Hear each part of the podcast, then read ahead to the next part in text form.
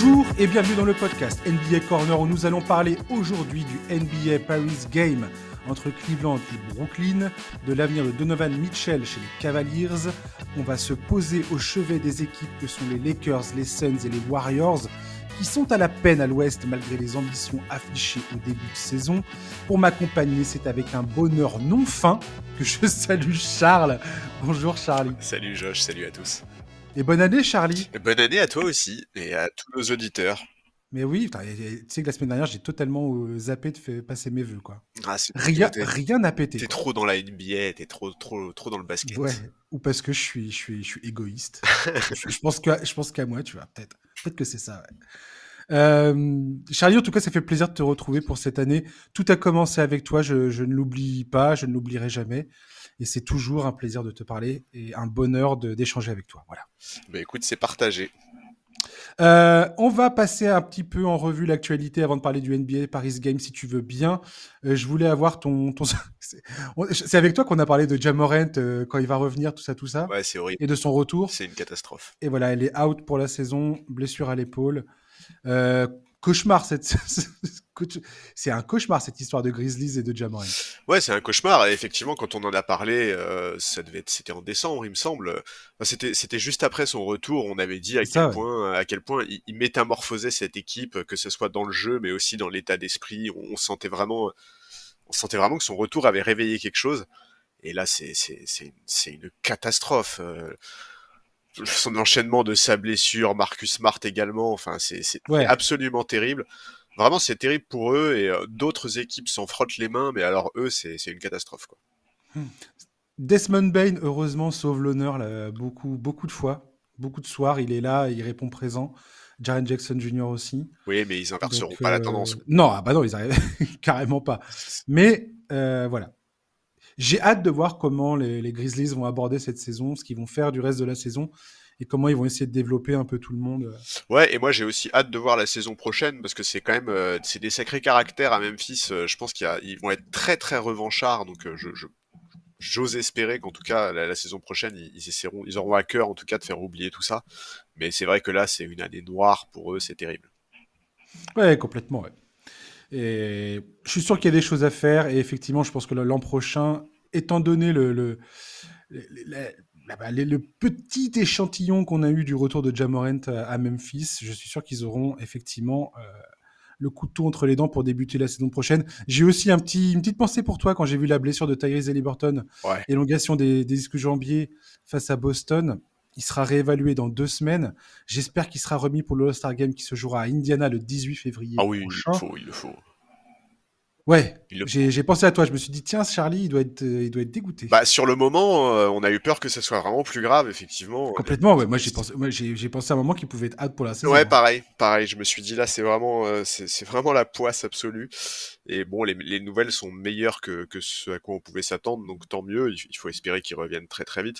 Et juste pour revenir deux petites secondes sur Memphis, grosse pensée quand même pour Marcus Smart. Euh, parce que le, pauvre qui voit qui voit Boston caracoler en tête de la ligue et qui lui se retrouve dans cette situation là c'est euh, c'est ça doit être terrible mentalement alors on, connaît le joueur on sait qu'il a d'énormes ressources mentales mais ça doit être euh, terrible pour lui ouais je suis persuadé qu'il sera lui pareil un des en tête de liste de ceux qui, qui veulent porter cette équipe l'année prochaine. Tout à fait. La saison prochaine. Absolument. J'en suis, j'en suis absolument persuadé. Je suis d'accord. Euh, D'ailleurs, le All-Star Game, on a eu les résultats des, des, des derniers votes là ça va, continuer comme ça, on va avoir des différents retours encore, je crois.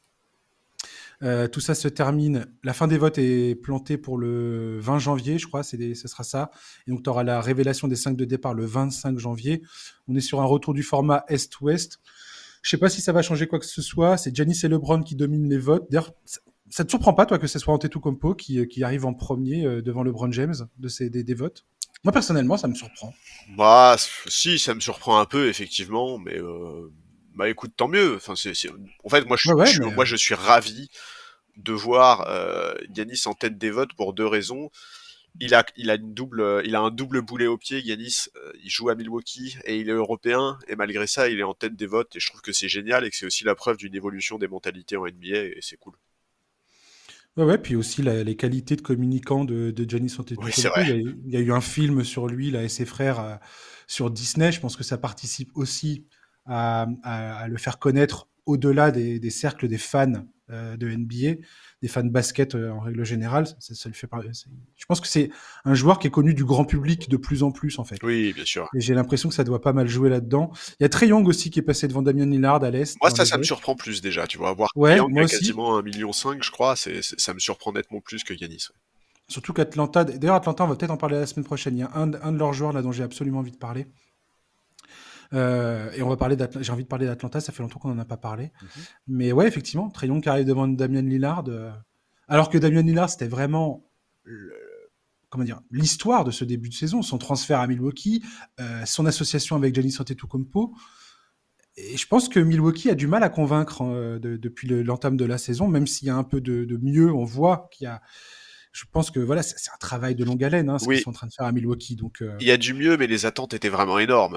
On, en parlait déjà comme du meilleur du de la NBA. Enfin, tu vois, voilà, c'est. Donc oui, je, suis d'accord avec toi. Je pense qu'il y, a une petite déception sur leur début de saison. Ah, c'était les champions NBA euh, le 1er septembre. Hein, ça c'est. Tout à fait. Je sais même plus euh, quel, à quel moment le, transfert a eu lieu, mais. Euh, Draymond Green, dont on va reparler tout à l'heure, a annoncé dans son podcast avoir songé euh, à prendre sa retraite. Il explique que c'est Adam, c'est une conversation avec Adam Silver qui, lui a fait changer d'avis. Il promet de supprimer tous les comportements non sportifs sur le terrain. Euh, je sais pas quoi penser. J'ai trouvé ça bizarre qu'il passe par son podcast pour annoncer tout ça et dire qu'il allait, enfin qu'il était prêt à revenir et tout ça. Je, pourquoi bizarre Au contraire, c'est la tribune parfaite, quoi. Il a pas de contradicteur, il y a personne qui va le. le, non, mais ouais. Euh. ouais, mais tu sais, par rapport à l'ambiance générale, tu te dis bon, il va peut-être pas faire ça de cette manière-là, bah si.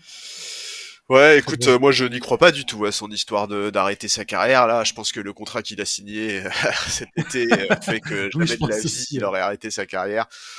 Bon, écoute, en fait, le problème c'est que Draymond, on il en a trop fait, il a fait trop de conneries pour qu'on puisse se contenter de sa communication. Voilà, je j'ai rien à dire sur Draymond Green tant qu'il sera pas sur les parquets. Euh, une fois qu'il sera revenu depuis quelques semaines, là, on pourra faire un peu un, premier bilan hmm. de, tout ça. Est-ce que le Draymond Green nouveau est arrivé? J'avoue que j'y crois pas des masses, mais on verra. Oui, on verra ça. Kawhi Leonard a prolongé aux Clippers pour trois ans, euh, un contrat qui dépasse les 152 millions de dollars. Est-ce que tu es surpris de cette prolongation qui, est, qui, enfin effective? C'est une des questions qu'on s'était posées, toi et moi, en, début de saison concernant les Clippers. Il y a encore le cas Paul George à régler euh, de leur côté, mais je pense que le fait d'obtenir cette, prolongation de Kawhi est un. Bah, c'était la première pièce, la la première pierre qu'il fallait mettre pour, euh, pour bâtir la suite du côté des Clippers. Euh, Bien sûr. Et c'est réussi, quoi. Ah oui, bah c'est génial, c'est une super nouvelle pour la franchise. Je, je suis pas surpris parce que ça, ça marche bien, ils, ils, font du bon boulot là, les Clippers. L'équipe, elle tourne bien. On, sent que, on sent que, ça, ça a l'air de bien se passer, même dans les mm. vestiaires. Tu vois, on a, on a plutôt l'impression que tout est assez fluide. Ouais, c'est une, une super bonne nouvelle. Maintenant, effectivement, il y a le cas Paul George à régler. Il faut voir aussi ce qui va se passer avec Arden parce que euh, on, on, sait qu'ils ont évoqué le, le, le fait d'aligner leur contrat. Mmh donc, euh, donc, donc on va voir en attendant euh, à, pouvoir compter sur Kawhi jusqu'en 2027 du coup je crois. C'est une super nouvelle c'est génial quoi. C'est la pierre angulaire euh, de cette équipe. On voit à quel point il est important. Quand on voit la saison qu'il fait enfin tu, on peut pas se plaindre de ça quoi. C'est c'est génial. C'est génial. Et en plus il me semble qu'il n'y a pas de player option hein. non je crois pas ouais. C'est ça c'est que là vraiment ils ont ils, ils, ont ils ont réussi à, à mettre un contrat qui est très costaud quoi Ouais, et puis, puis, ça roule, ça roule du côté des Clippers. C'est assez impressionnant hein, à quel point euh, je m'attendais pas à ça. Alors, les Clippers, on verra après ce que ça donnera en playoff, mais clairement, cette équipe euh, est beaucoup plus dangereuse que je ne l'aurais jamais imaginé. Du moins, à partir du moment où tout le monde est, en bonne santé et que ça joue comme ça. c'est ça. L'effectif au complet est vraiment très impressionnant sur le terrain. L'apport de James Harden est euh, bah, évident. Je veux dire, euh, ses qualités de, créateur de jeu sont sublimées par, euh, par les joueurs qui l'entourent. Euh, Paul George, Kawhi et les autres. Zubac aussi. Zubac, son, ouais, bah oui, oui. Son, son, son one-two punch avec Zubac ah est, vraiment très intéressant. Il a vraiment des bonnes mains, Zubac. Franchement, Tyron Lu, chapeau bas, quoi. Ouais, je suis d'accord, je suis tout à fait d'accord. Et, euh, et, ouais, non, je te dis, je, je trouve que, je trouve que je trouve qu'elle est convaincante cette équipe. Voilà, je, tu vois, je, on va revenir, enfin, je vais revenir encore sur euh, ce move de, de Westbrook euh, d'accepter de se proposer spontanément de sortir du banc. Pour moi, c'est un vrai symbole, ça. Tu vois, c'est. Ça a tout changé. Ouais, ça, ça, a tout changé, mais surtout, je trouve que vraiment, ça témoigne d'une maturité nouvelle de sa part. Alors, est-ce que est-ce que c'est contagieux Est-ce que tout, tout, tu vois, est-ce que James Harden aussi a mûri? Enfin, je, en tout cas, c'est c'est clair que les, les, signaux qui sont envoyés par l'équipe sont extrêmement positifs. Et aujourd'hui, quand tu les vois jouer les Clippers, tu sais que c'est une équipe qui peut poser des problèmes à n'importe quel adversaire. Il n'y a pas une seule équipe aujourd'hui en NBA qui serait contente de jouer ces Clippers-là en, en demi-finale ou en finale de conférence. Pas une seule. Ouais, je suis tout à fait d'accord avec toi. Franchement, c'est à suivre et on, aura probablement l'occasion d'en reparler des Clippers. Oui, ça c'est sûr. On va attendre un peu parce qu'on en a beaucoup parlé pour le coup, vu qu'ils ont été pas mal dans l'actualité. Mais voilà. Euh, dernier point d'actualité dont je voulais parler rapidement, la draft. Euh, la NBA a annoncé qu'elle pouvait, qu'elle pourrait s'étaler sur deux jours, avec un premier tour, euh, le premier tour pour une soirée et le second tour la soirée suivante cette décision doit être avalisée par le syndicat des joueurs. Ça permet de diviser l'événement en deux. C'est très important pour, le, pour les droits TV. On comprend bien là en ce moment que la NBA, que ce soit avec le In-Season Tournament, euh, cette, euh, ce changement voulu pour, les, pour, le, pour la diffusion de la draft, les droits TV, je le rappelle, seront renégociés à l'issue de la saison 2024-2025. Euh, il y a plusieurs acteurs nouveaux qui vont se présenter apparemment sur euh, pour enfin pour euh, pour participer aux enchères pour, essayer de se, se, choper quelques quelques quelques événements NBA. C'est c'est pas mal pensé, je trouve, parce que manifestement, ça laisse entre les deux journées également euh, la possibilité pour les équipes de, de, de, bah, de gérer des transferts. Donc ça va créer forcément un buzz médiatique. Et tu peux vraiment créer un événement en soi étalé sur deux jours euh, alors on peut, on peut dire ouais mais c'est, ça sert à rien. Oui, sportivement, clairement, ça sert, sert strictement à rien. Mais d'un point de vue spectacle, et il faut pas oublier que cette ligue, c'est avant tout un spectacle. Oui. Euh, c'est plutôt, c'est plutôt bien pensé. Oui, c'est plutôt bien pensé. Moi, je me rappelle de l'interview qu'Adam Silver avait fait sur sur cette question-là et où il avait cité Jokic et Draymond Green pour dire que ça permettrait aussi de de Tout à fait. Mais Jokic, faut se rappeler qu'il a été drafté pendant une coupure pub, quoi. Tu vois, ça pourrait éviter, ça pourrait permettre d'éviter ce genre de cas. Pour des tacos. Voilà, c'est c'est un très appétissant d'ailleurs. C'est un détail qu'elle soit sur deux jours euh, la draft, mais, pourquoi pas Écoute, c'est pas c'est pas quelque chose qui me gêne, c'est quelque chose qui aura aucune conséquence et, et qui, qui, peut être positif pour euh, pour plusieurs acteurs et notamment effectivement ces second tours de draft qui passent très souvent euh, à, à, la, à la trappe quoi, dont on n'entend pas parler au moment de la draft elle-même, donc tant mieux. Et puis on verra ce que ça donne. Je me demande si la pub de Taco Bell, c'est pas la pub la plus, la pub la plus regardée par tous les fans NBA de, de l'histoire. Bah maintenant, ouais. Franchement, Il, il, devrait lui envoyer un chèque euh, à, à Jokic. Je pense que la pub la plus regardée par les fans NBA, ça reste celle, tu sais là, le, le, jingle de Noël euh, fait avec oh là là, les à trois points, celle-là. J'en peux plus. moi aussi. Chaque Noël, on la bouffe, mais en boucle. J'en peux plus. D'ailleurs, d'ailleurs, je voulais, tout à l'heure, je parlais du All-Star Game. Je sais pas si on va, c'est encore en débat dans ma tête, mais je suis pas sûr qu'on va parler du All-Star Game. Bon, écoute, enfin, euh, on en... je veux dire, en long, en large et en travers, c'est ça que je veux dire. Bah, on en parlera s'il est bien, quoi. On va parler des, on oui, parlera on va... pas. On va parler des cinq majeurs et peut-être des ramifications contractuelles, parce que c'est ça peut-être le, le, le, plus important dans cette histoire. Oui, c'est vrai, euh, vrai, Dans les sélections All-Star. Je repense à cette euh, à Doug Rivers qui avait été invité du podcast de Bill Simmons et qui avait expliqué que l'an dernier, euh, donc James Harden faisait une excellente saison avec les, les, les, Sixers et il explique que quand il a vu qu'il n'était pas sélectionné pour le All-Star Game, c'est là qu'il a commencé à bouder et à, et à aller à l'encontre de ce que, de ce que l'équipe faisait jusqu'alors.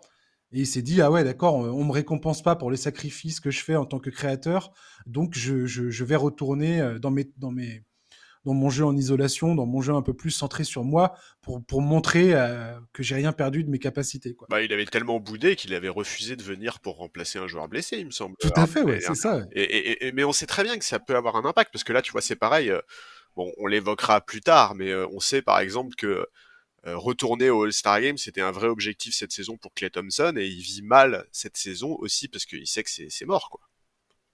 Ouais, effectivement, peut-être on va en reparler tout à l'heure. Mais oui, oui, c'est sûr. Euh, le NBA Paris Game, Charlie. Euh, je ne sais pas si j'ai envie d'en parler très longuement, euh, parce que je l'ai regardé hier. L'an dernier, j'étais sur place. J'avais eu la chance d'être sur place et l'ambiance était plutôt morose. Pourquoi? Parce que il faut bien comprendre que la NBA qui se déplace à Paris, c'est pas pour faire plaisir aux fans. On, l'a dit et répété, je vais pas continuer à expliquer ça. c'est surtout une vitrine et ce n'est pas que Paris et la France c'est toute l'Europe. C'est la NBA qui arrive sur le continent européen et qui en profite pour faire plusieurs annonces. Adam Silver est souvent présent pour faire ses annonces. Il y a des conférences de presse. Il y a des rencontres à droite à gauche entre les différentes personnes, entre les sponsors. C'est un truc, c'est une opération marketing XXL, ce, match, plus qu'une rencontre de basket quelque part. Tout à fait. Et, euh, ça se ressent. Et euh, j'avais deux, trois amis journalistes qui étaient sur place et tous m'ont dit que c'était à peu près équivalent à la, saison passée. C'est-à-dire que bah, quand tu es dans le stade, y a, y a, c'est mort, quoi. Il n'y a pas d'ambiance, a, y a, c'est pas des pas des fans trop heureux d'être là qui sont en train de, de crier leur joie et de, d'encourager chaque, chaque action. Quoi. Non, bah déjà quand tu vois le, prix des places, etc., il y a, beaucoup de gens qui sont invités. Enfin, en fait, c'est on sait très bien qu'il y a une partie du public qui est plus présente effectivement pour le côté marketing, pour euh, pour, pour s'offrir une expérience un peu hors norme. Il y a beaucoup beaucoup de gens qui sont pas du tout fans de basket en fait, qui sont pas du tout fans de NBA. Donc, mais mais bon, ça fait partie du truc. On, le sait, la NBA, tu l'as dit tout à l'heure, c'est avant tout du spectacle, c'est avant tout euh, du business et du marketing. Et, c'est exactement à ça que servent ces tournées ces tournées en Europe. Et puis même au-delà de ça, le niveau de jeu est pas incroyable parce que il faut se rendre compte que les joueurs, euh, ils, sont arrivés quoi Ils sont arrivés trois jours avant le match. Euh, donc il y a le voyage, le jet lag, il y a toutes les interviews, toutes les opérations commerciales. C'est non-stop. C'est du C'est non-stop. c'est n'importe quoi. Bien sûr, bien sûr. Et donc c'est évident que ça a un impact sur le niveau de jeu, ça a un impact sur l'ambiance. Et, et, oui, euh, moi, moi j'y étais avec toi en 2020, je crois, pour Charlotte Tout à fait, Tout à fait bon bah nous on a pris un plaisir pas possible à voir euh, Yanis en vrai euh, tu vois et à comprendre la dimension FIBA et à comprendre la dimension physique hallucinante de ce mec là mais mais mais c'est pas du grand basket et effectivement c'est pas des ambiances euh, telles qu'on peut en connaître même en FIBA on sait très bien que ça peut être beaucoup beaucoup plus chaud dans certaines salles quoi. Il y a rien qui bat l'ambiance FIBA. Rien. Parce que c'est pas du tout la même configuration. Non et puis il y a une vraie compétition quoi oui, puis on parle de club euh, avec un voilà, avec des, des, supporters qui sont là depuis, euh, avec des histoires, enfin, des histoires qui, qui, qui, courent sur plusieurs décennies. Enfin bref, c'est rien à voir. C'est des vrais supporters. Rien à voir. Ouais. Donc bref. Par contre, ce que je veux, ce que je voudrais, ce que je voulais, ce dont je voulais parler avec toi concernant ce match, parce que je trouvais que c'était une bonne occasion de parler de ça, et ça fait un moment que je voulais t'en parler et en parler dans le podcast. Je voulais parler de Donovan Mitchell. Transféré à Cleveland le 1er septembre 2022, euh, il n'a pas signé son extension cet automne, ce qui n'a fait que renforcer l'idée que ses joueurs à Cleveland étaient potentiellement comptés. On sait que les Knicks et les Nets sont les deux équipes les plus souvent citées concernant Mitchell. Pourquoi? Parce qu'il est originaire de la région. Donc euh, forcément, c'est le retour au bercail, le retour à la maison, tout ça, on connaît bien l'histoire. On sait également, il y a plusieurs insiders qui l'ont dit, que Miami s'est positionné comme un sérieux candidat pour, euh, pour le récupérer, notamment euh, suite à la déception de ne pas avoir euh, su faire venir Damien Lillard cet été. J'ai regardé, d'un point de vue salaire, ça peut, marquer, ça peut marcher. si tu mets Kyle Lowry et, et Rami Raquez Jr., mon Dieu, ça me ferait, ça me ferait très très mal au, très très mal au cœur. J'aime tellement ce joueur. Avec des pics de draft. Alors, Miami, j'ai regardé, ils ont leur premier pic en 2024, 2026. Je crois que 2026, ils ont aussi un second tour de, de Détroit ou de, Los Angeles, je sais plus, des Lakers. 2027, 2028, 2029, 2030. Donc ils sont, ils ont ce qu'il faut Miami en termes de pic pour euh, pour essayer d'appâter un petit peu Cleveland. Pour l'instant, Cleveland, ils sont pas pressés. Je pense que la logique euh, de leur côté est d'attendre l'été prochain enfin cet été là qui va arriver, été 2024, pour voir s'il signe cette extension ou pas. À partir du moment où il ne la signe pas, ça sera sans, sans, le, sans avoir à le dire, quelque part, le signe que, euh, bah, les gars, probablement, je vais pas rester. Et il pourra dire ce qu'il veut plus tard, hein, dire ouais, attendez, non, euh, j'ai envie d'attendre encore. Après, j'ai ma player option, je pourrais toujours l'activer. Ouais, ouais. c'est ça. On, sait très bien que les équipes vont pas jouer à ça. Non, non. Euh, en tout cas, ils auraient tort de le faire. Pas pour un, pas pour un joueur de la dimension de Donovan Mitchell, en fait. Je pense pas que c'est un risque que tu prends pour un mec comme lui. Euh, il a cependant, lui, un levier à activer, à savoir de dire à n'importe quelle équipe qui voudrait le, euh, transférer pour le faire venir, enfin le, faire réaliser un transfert pour le faire venir chez eux, dire à cette équipe, bah, écoutez les gars, vous êtes bien gentils, euh, vous faites un transfert pour me faire venir, mais moi j'ai aucune intention de rester chez vous. dès que mon contrat euh, il est terminé, hop, je me casse quoi. Je, je voulais avoir ton opinion sur Donovan Mitchell à Cleveland. Son passe, enfin, qu'est-ce que tu penses de lui depuis qu'il est arrivé là-bas et qu'est-ce que tu penses de cette situation contractuelle à Cleveland actuellement? Euh, Alors, déjà, je pense que son passage à Cleveland, pour le moment, c'est un échec. Ouais. Quand, euh, quand Cleveland fait le trade pour récupérer Donovan Mitchell, on est quand même pas loin de les mettre parmi les contenders, tu vois. On les met carrément dans le. Moi, j'étais prêt à les mettre dans le top 3, top 4, top 5. Minimum top 5. Voilà. Et facile, hein, les doigts dans le nez, top 5. Euh, ensuite, sur, son, sur ses performances à lui, écoute, euh, mais je sais pas, en fait. En fait, j'arrive pas à savoir quel joueur c'est Donovan Mitchell aujourd'hui en NBA. Euh, est-ce que c'est un franchise player? Parce que en tout cas, il a les chiffres d'un franchise player, hein, que ce soit euh, son taux d'usage, son volume de shoot pris, etc., etc. On est dans le très très très haut du panier de la NBA. Euh, il y a son taux d'usage, j'ai regardé un peu rapidement, il est au niveau de joueurs comme Yanis Antetokounmpo, Shai Gilgeous ou Anthony Edwards. cette saison en NBA, je crois qu'il y a que deux ou trois joueurs qui prennent plus de tirs que lui. Donc, en fait, si, quel, en fait, à Cleveland, c'est clair, c'est le franchise player. Aujourd'hui, si une équipe ambitieuse veut prendre Donovan Mitchell, elle le prend pour quoi, en fait, tu vois? Si demain il arrive à Miami, c'est quoi son statut à Donovan Mitchell? Euh, si demain il arrive à Brooklyn, c'est quoi son statut en fait? Est-ce que c'est un lieutenant? Est-ce que c'est un franchise player? Je peux répondre? Vas-y, bien sûr, ouais, c'est une question que je te pose. Oui, non, mais tu avais peut-être d'autres choses à dire. Euh, concernant ça, alors, on va prendre Miami, plus que Brooklyn, parce qu'à Brooklyn, potentiellement, c'est le même problème qu'à Cleveland. C'est-à-dire que tu en fais ton numéro 1. C'est ça. Alors qu'à Miami, c'est pas le cas. Et c'est ça pour moi la grande différence. C'est-à-dire qu'à Miami, il est au moins en dessous de Jimmy Butler en, en termes de hiérarchie euh, franchise. Et il est euh, au coude à coude. Euh, pour moi, il est en dessous Obama Bayo, mais mais Pour moi, tu, tu, tu t'en sers comme une dynamo offensive à la manière que c'est un Tyler Hero plus plus quoi. Ouah, s'il t'entend, il va pas bien le prendre. Hein. je pense que là, cette comparaison que tu viens de faire, s'il l'entendait, il le prendrait pas très bien. ce que je veux dire, je comprends. Non mais ça, montre, ça montre ce que je pense de Donovan oui, clairement, oui. Non, mais c'est un très bon joueur, Donovan Mitchell. Mais pour moi, c'est clairement pas un numéro 1. Clairement. Il a des gros problèmes défensifs. Ouais. C'est, on, le sait depuis qu'il est qu'il à Utah. Hein. C'est pas, c'est pas nouveau, c'est pas, ça date pas d'hier. Et le problème pour moi avec Donovan Mitchell, c'est qu'il a des tellement, il fait, il est tellement bon en stats et tu l'as, tu, l'as souligné. Je crois qu'en termes, en taux d'usage, il est euh, dans le top 10 de la ligue. Ah mais oui. Dans, en taux d'usage, il y a Joel Embiid qui a 38% de taux d'usage, qui est absolument n'importe quoi. Euh, Luka Doncic, Antetokounmpo, Edwards, Edwards euh, Alexander, D'Aaron Fox, et après t'as Donovan, Donovan Mitchell. Le mec joue comme, euh, comme un numéro 1 incontesté à Cleveland. Mais bien sûr. Mais pour moi, c'est, pas possible. Tu peux pas. À Utah, il l'a démontré. À Cleveland, il est en train de le démontrer aussi, je trouve. Alors après, on peut toujours dire que le personnel autour de lui n'est peut-être pas au niveau. Mais c'est pas, en tout cas, c'est pas à Cleveland que, le, que, l'histoire va se, va se régler. Et je suis pas sûr que euh, Mitchell, ça soit, ça soit ce joueur en fait.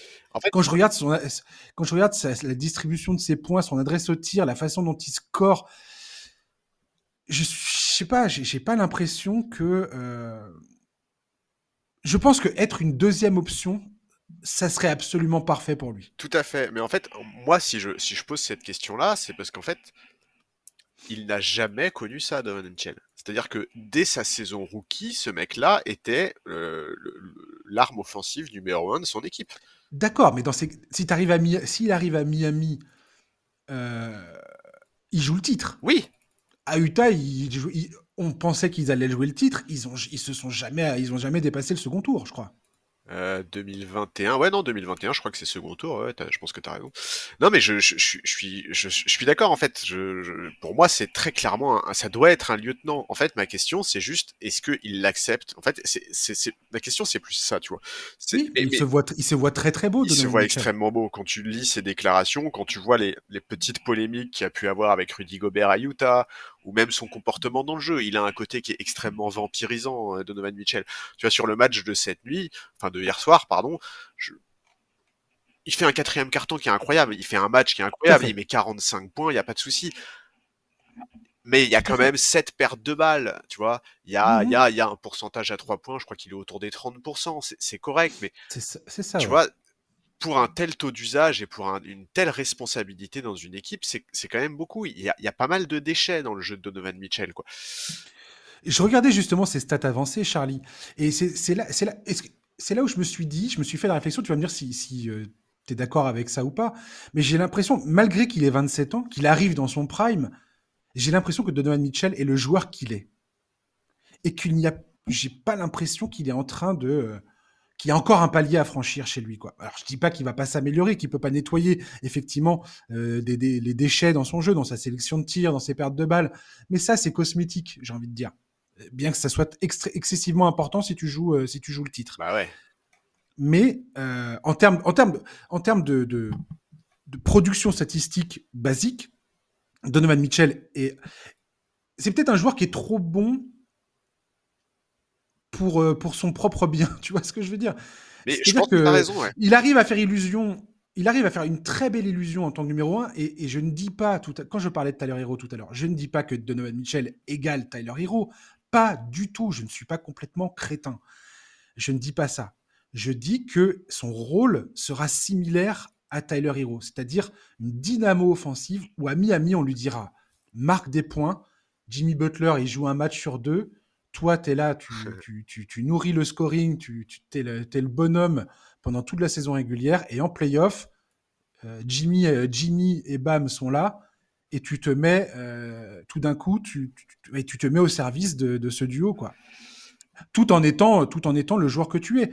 Bah, tu vois, il n'y a pas de, je suis pas en train de dire, à Donovan Mitchell de, de, de, de, se, de, de, se, de se vendre en dessous de sa valeur. Non, je sais bien, mais en fait. Mais, mais plutôt de faire partie d'un collectif et d'un objectif qui va au-delà de sa propre personne, en fait. Ouais, ouais. En fait, moi, c'est aussi. Euh, tu vois, moi, il y a un épisode qui m'a pas mal marqué avec Donovan Mitchell, c'est les playoffs en 2020, là, tu vois, où ce, premier tour face aux Nuggets, mm Utah est très très proche de sortir les Nuggets, et où lui est phénoménal. Phénoménal. Sur les, sur les six premiers matchs de la série, le mec il tourne à 39 points, à 55% à 3 points. Je, ne sais pas si on se rend compte du délire que c'est. Et arrive le dernier match, et le dernier match, bah, le dernier match, euh, il est à 2 sur 8 à 3 points, il fait 9 euh, pertes de balles, euh, il peine à marquer une vingtaine de points, tu vois. En fait, j'ai un peu peur que Donovan Mitchell se voit très très très très beau et qu'il y ait des problèmes d'ego à ce niveau-là s'il arrive dans une équipe comme Miami, tu vois? Alors après, peut-être que je me plante complètement et honnêtement, j'adorerais me planter à ce niveau-là. J'adorerais. Je, je, trouverais ça absolument génial qu'il rejoigne une équipe comme Miami et qu'il ait cette capacité à, comme tu l'as dit, se mettre au service de l'équipe en playoff notamment. Mais mais bon, en fait, c'est voilà, c'est c'est moi, c'est ça l'énorme question que j'ai sur Donovan Mitchell. Effectivement, la, question, c'est ça en fait. Dans sa tête, est-ce qu'il veut être absolument, incontestablement le numéro 1 ou pas? Oui, c'est ça. Est-ce qu'il accepterait, à 27 ans, en entre, au moment d'entrer dans son prime, ce qui peut être excessivement compliqué, parce que comme tu viens de le dire, Donovan Mitchell est un joueur époustouflant. Moi, bah, je, me je, me souviens de voilà de, de son pareil c'était quoi en 2018 euh, premier tour euh, premier tour des playoffs face à face au Thunder, je crois, de Paul George et Russell Westbrook, et ils les sortent euh, avec Donovan Mitchell qui est là. et je me souviens aussi de comment il s'appelle. Joe Ingles qui sont là en train de les chambrer comme pas possible. Et, c'était magnifique. Et, Donovan Mitchell est un joueur magnifique. mais je ne pense pas que ça soit le numéro 1. Je pense pas que tu puisses aller au titre avec lui comme numéro 1 incontesté. Voilà. Bah, je, suis assez d'accord avec ça euh, et, et, c'est pour ça, ouais, j'attends de voir. En fait, j'attends de voir quelle contrepartie les équipes seraient prêtes à mettre. J'attends de voir comment lui vivrait la situation, comment il l'accepterait, parce que c'est un vrai échec quelque part, tu vois, cette, cette, cette période à Cleveland. Alors oui, on peut dire, ok, il y a eu plein de blessures, ok, il y a un contexte qui fait que. Oui, Evan Mobley qui, est blessé, euh, qu'il a, il a été opéré du genou euh, mi-décembre, il, il, est absent depuis début décembre retour potentiellement fin janvier ou début février. la fin de, son contrat de rookie, ce sera été 2025.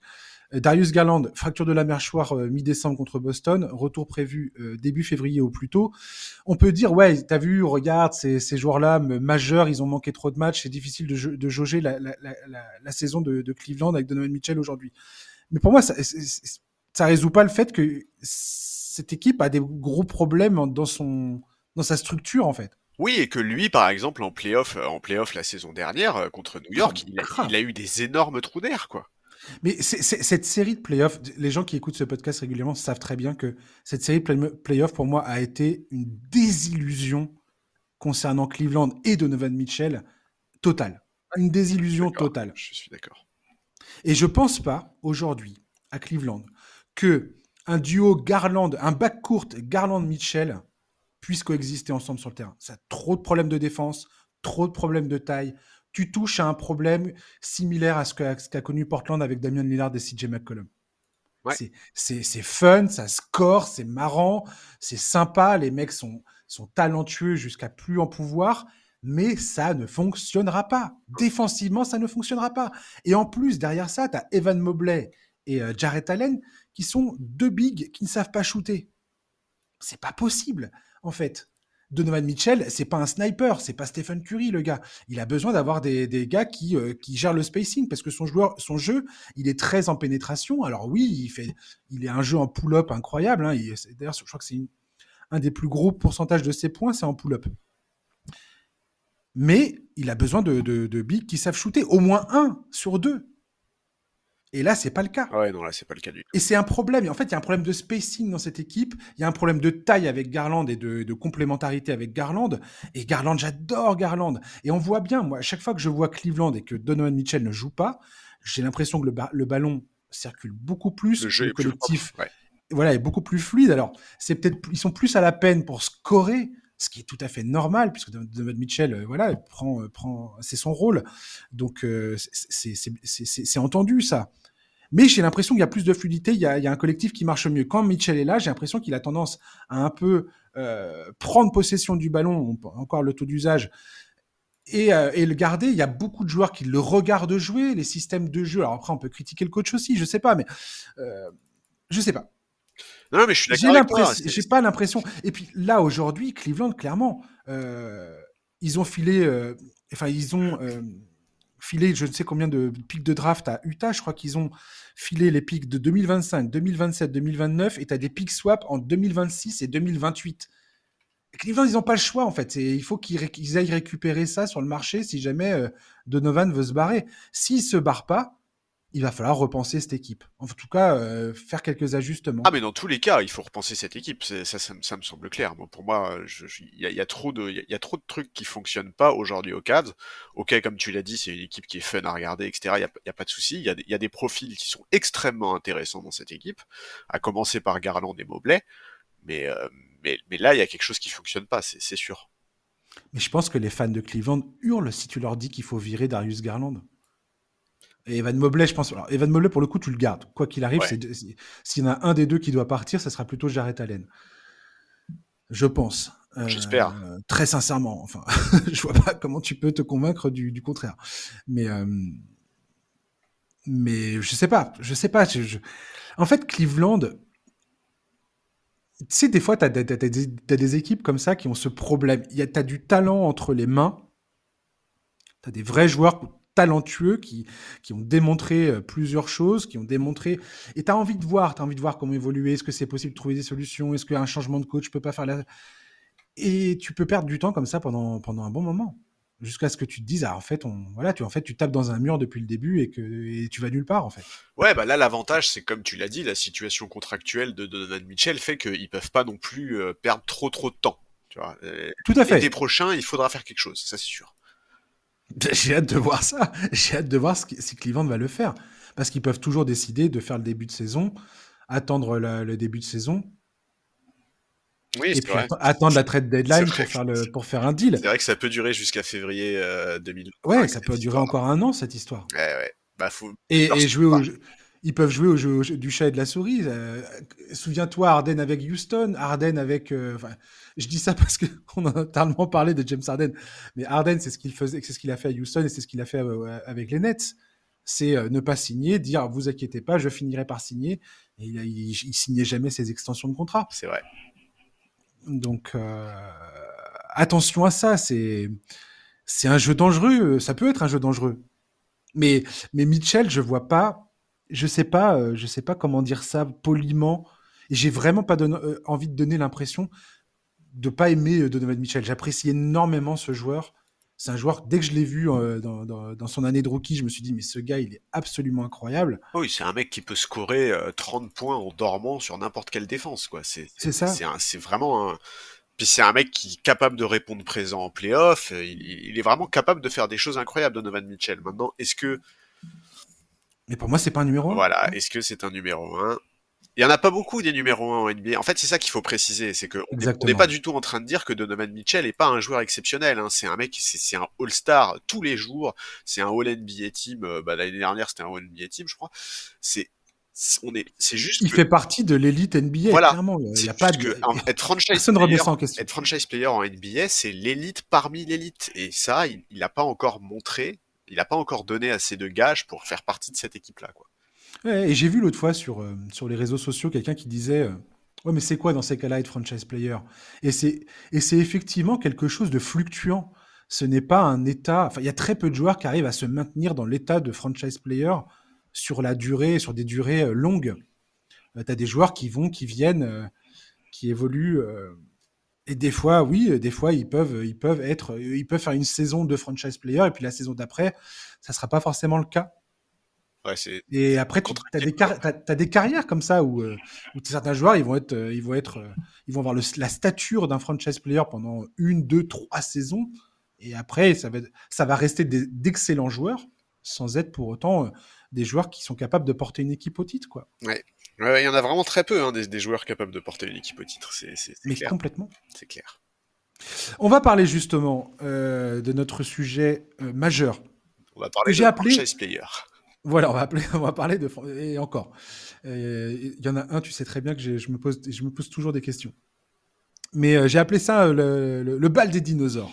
Je veux parler de Stephen Curry, Kevin Durant et LeBron James, trois superstars de plus de 35 ans qui ont fait et continuent de faire les belles heures de l'NBA. C'est clairement les têtes de gondole de la ligue. Là, pour le coup, euh, tu ne peux pas trouver plus, euh, plus populaire que ces trois joueurs-là.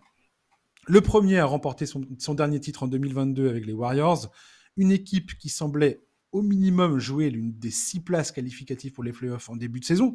Je pense, en tout cas moi c'est ce que je pensais.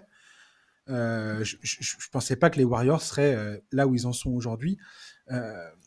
LeBron James, lui, a remporté son dernier titre en 2020 lors de la bulle à Orlando avec les Lakers et continue de défier les effets du temps en enchaînant les performances sur le terrain.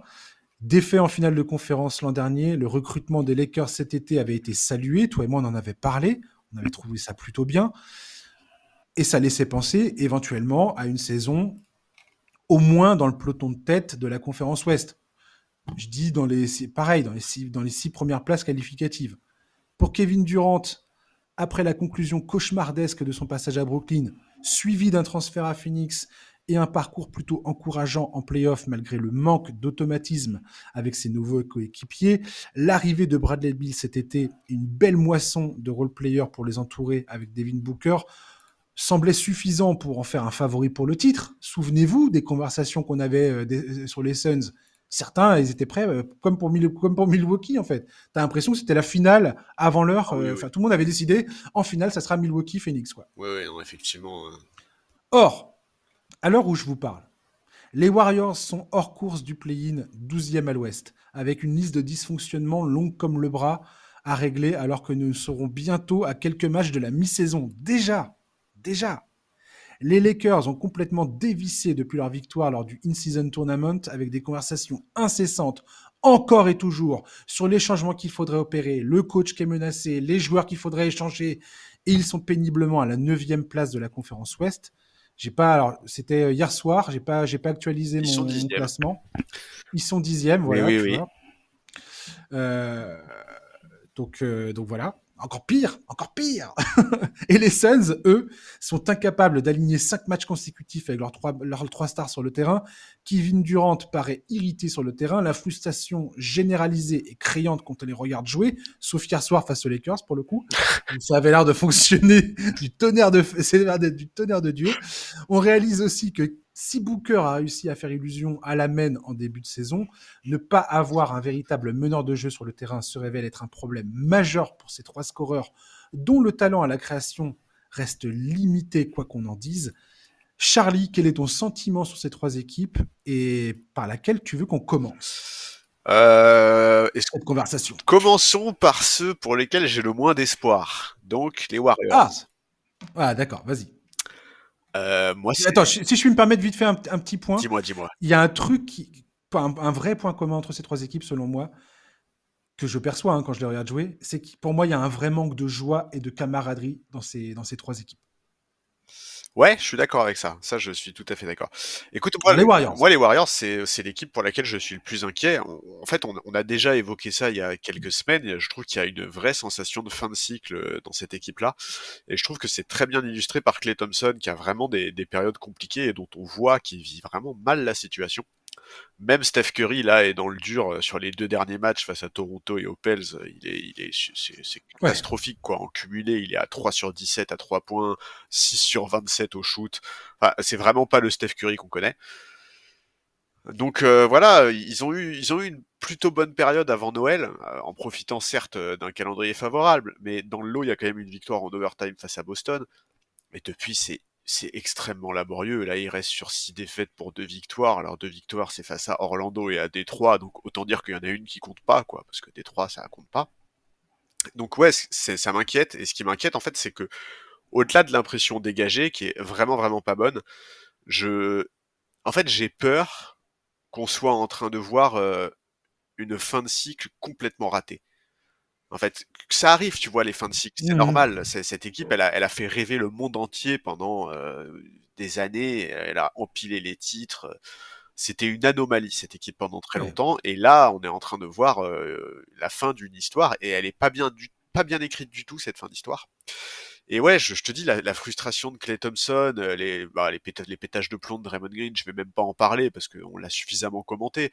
Euh, Kuminga qui s'impatiente et visiblement qui, qui, doute de la capacité de Steve Kerr à développer son potentiel. Euh, il est en train de traverser une mauvaise passe alors que c'est le moment où son équipe a le plus besoin de lui.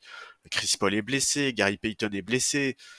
Euh, je, je, je vois pas d'axe d'amélioration. En fait, si, je vois des axes d'amélioration. J'imagine que le retour de Draymond va faire du bien défensivement, etc., etc. Mais pour moi, les, le, ouais, le mal est plus profond que ça, en fait.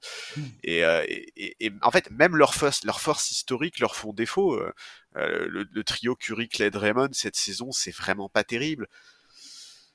Donc, euh, donc je, je sais, je sais pas à quoi m'attendre. Je, je, je, sais que Sham Charania euh, a parlé très récemment de la possibilité de voir des mouvements dans l'effectif d'ici la deadline. Il a expliqué que le seul qui était intouchable dans l'effectif, c'était Steph Curry. Bon, moi j'ai quand même du mal à les imaginer mettre Clay euh, Thompson ou Draymond Green dans un package.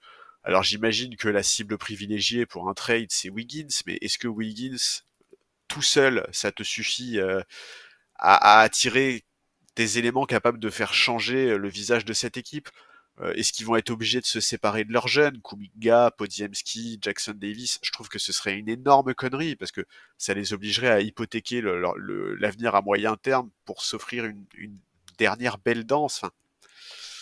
je, je sais pas, je suis, je suis vraiment, euh, je trouve que c'est assez déprimant ce qui se dégage de cette équipe là depuis quelques semaines. Oui, complètement. Curry lui-même l'a dit dans sa dernière conférence d'après-match, il a bien conscience que, que là, il, ils sont en train de toucher un, un point de non-retour. C'est-à-dire que là, il va falloir faire clairement quelque chose. Il n'y a plus de il n'y a plus trop d'espoir sur le fait d'être capable de retourner la situation. Il explique bien qu'ils ont ah, discuté euh, en long, en large et en travers des problèmes et que rien ne change. Euh, la preuve en est, euh, il y a eu 13 changements de rotation cette saison, et donc 4 sur les 6 derniers matchs de la part de Steve Kerr. Alors certes, il y a des blessures et des suspensions, mais c'est un des signes qui montre que le coach est à court de solutions. Ils ont une des pires défenses de l'ère euh, Steve Kerr. ils sont 23e en défense. La dernière fois qu'ils étaient dans les 10 pires défenses de l'NBA, c'était cette fameuse saison perdue de 2019-2020 où tout le monde était blessé et ils ont terminé avec 15 victoires. Et le second choix de la draft d'ailleurs pour prendre euh, Wiseman. Grand choix. Ouais. Et euh, l'an dernier, le 5 de majeur des Warriors était un des plus dominants de la ligue. Tout le monde se raccrochait à ça les concernant ça leur a permis de passer un tour euh, en playoff. Euh, cette saison, c'est pas du tout le cas. Wiggins et, Lou et, et, Kevin Looney affichent le, le, plus minus le un plus minus négatif. Wiggins est est plus que décevant. Je veux dire, Wiggins, au moment où les Warriors gagnent le titre en 2022, on se dit, ça y est, c'est le déclic.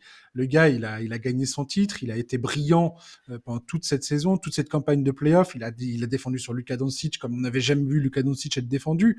Il avait défendu sur Jason Tatum, sur euh, Jalen Brown, euh, en fonction des, des besoins, même si c'était plus Draymond Green pour le coup qui s'occupait de Jalen Brown. Mais il, il, avait été, il avait été époustouflant. Et depuis, c'est la chute libre, la chute libre la plus totale. Depuis son absence, depuis ces quelques semaines d'absence qu'il a eu en avril, je crois, mars-avril dernier, on a, on a retrouvé le mauvais Wiggins, celui qui nous faisait péter les plombs aux Wolves notamment. Euh, il y a, y a, un truc qui est cassé avec Andrew Wiggins. Je sais pas ce que c'est, mais il y, y a un problème, c'est clair. Et Draymond Green, t'en parlais tout à l'heure, c'est pareil, il a plus la même efficacité défensive quand il est sur le terrain, il autorise un pourcentage de réussite au tir à ses adversaires parmi les plus élevés de sa carrière quand il est le défenseur principal. Donc c'est pas c'est pas un bon signe. Sa présence change pas grand chose au net rating de l'équipe quand il est sur le terrain. Euh, c'est l'équipe aujourd'hui les Warriors qui a joué le plus de matchs euh, cette saison. Ils en ont joué 28 euh, qui se sont décidés dans les dernières minutes. Ils sont à 14-14 sur ces, sur ces 28 matchs. Euh, S'ils continuent à ce rythme-là, ils vont en jouer à peu près 64 ce qui n'a pas été vu depuis le record qui a été établi, c'était 58 par les euh, Rockets en 2001-2002 et les Knicks en 2002-2003. Euh, sachant que c'est une statistique qui est, euh, tracée depuis 80, la, saison 1996-1997. C'est la première fois qu'ils qu'ils ont, qu'ils ont pris cette statistique en considération. Alors, il y a, le petit micro rayon de soleil, c'est que tu peux te dire, tiens, Miami, euh, l'an dernier, ils ont joué 54 euh, matchs dans le clutch, ils étaient à 32-22, et ils ont fini par euh, rouler sur la conférence Est et atteindre les finales. Ok, pourquoi pas mais j'ai envie de dire qu'il y a quand même peu de, peu de probabilité que ça arrive deux fois. Euh, c'est bah, ça, ce parcours de Miami, on a dit et répété pendant tout l'été que c'était un miracle. Tu, tu vois, tu, tu peux pas te dire, euh, enfin pas un miracle, mais une anomalie, quoi. Tu, tu peux pas regarder une anomalie et te dire, ah bah c'est bon, on a de l'espoir, quoi. C'est pas. Et pour finir, pour rebondir sur ce que tu disais par rapport à Jonathan Cominga qui râle, qui dit ouais, je pense que Jonathan, je sais, sais plus dans quel podcast j'ai entendu, euh, j'ai entendu ça. Je pense que je crois que c'était Zach Lowe l'autre jour qui parlait de ça avec son invité. Euh, et ils expliquaient que Jonathan Cominga, il est à un point de sa carrière où, ce qu'il voit, c'est son prochain contrat. Et euh, l'invité de Zach Lowe disait, en fait, Jonathan Cominga, il aspire à, à être qui? Il aspire à être Jordan Poole. Et je suis désolé, je vais, je vais encore euh, ressasser cette histoire. Mais, et Dieu sait que je l'avais pas vu comme ça à l'époque. Hein. Dieu sait que je me suis trompé, mais tellement.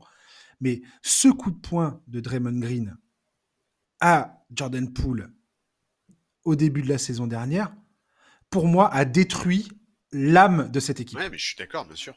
A détruit leur identité. Parce que ça a montré à tous les jeunes que malgré un mec comme Poole, qui est un gars sur. personne n'avait parié sur ce gars-là. Il arrive à être. Et, voilà, pas James Wiseman, pas tous les jeunes joueurs, euh, pas tous les jeunes talents qui, étaient soi-disant euh, les futurs, euh, les, ceux qui allaient permettre de faire la, transition entre l'ancienne et la nouvelle génération. Non, Jordan Poole. Le mec, tout le monde se foutait de sa gueule une saison auparavant. Et en 2022, il a, il a un rôle prédominant dans le fait qu'il gagne le titre. Et ce gars-là se fait défoncer et se fait transférer. C'est une catastrophe.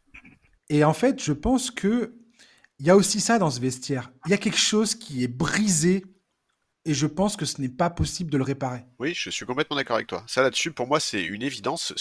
cette altercation, enfin non, pas une altercation, cette agression. Non, cette agression. C'est un truc dont on a on, ne mesure pas les conséquences euh, sur, le long terme dans le vestiaire de cette équipe. C'est, non, mais on continue de le voir. on continue de, récolter les fruits de ce truc. La manière avec laquelle les, la, franchise a géré ça est absolument catastrophique. Vraiment. Et je, le pense sincèrement. Alors, je, je, je, sais pas, je sais pas ce qui, honnêtement, je vois pas ce qu'ils peuvent faire les, Warriors. Je vois pas ce qu'ils peuvent faire. Je, et encore, ils ont une chance énorme, mais énorme.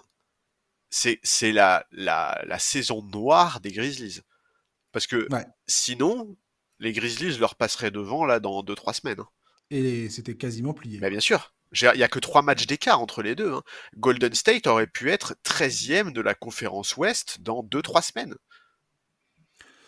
Parce qu'aujourd'hui, qui, qui, les, qui les Warriors peuvent décemment euh, prendre de vitesse?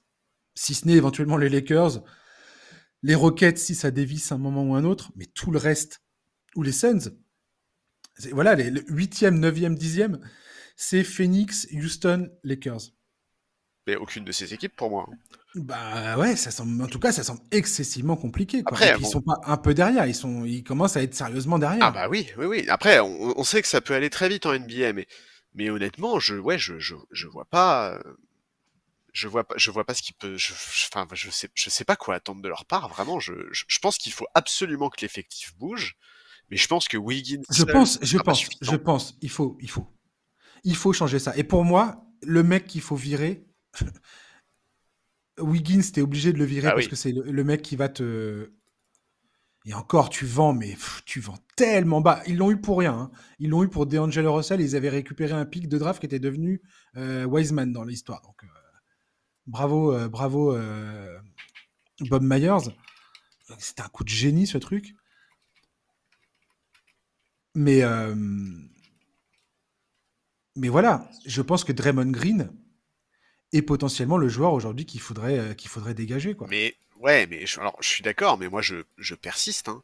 Je pense que tu auras un veto de Steph Curry, cependant. Déjà, je pense que tu auras un veto de Steph Curry. Et aujourd'hui, qui veut d'un Draymond Green sous contrat jusqu'en 2027 à 25 ah, millions la saison avec tout ce qu'on a dit sur lui à l'instant? Les Lakers. Non, arrête. Ah non, les Lakers, euh, non, non, arrête, arrête. Ça va.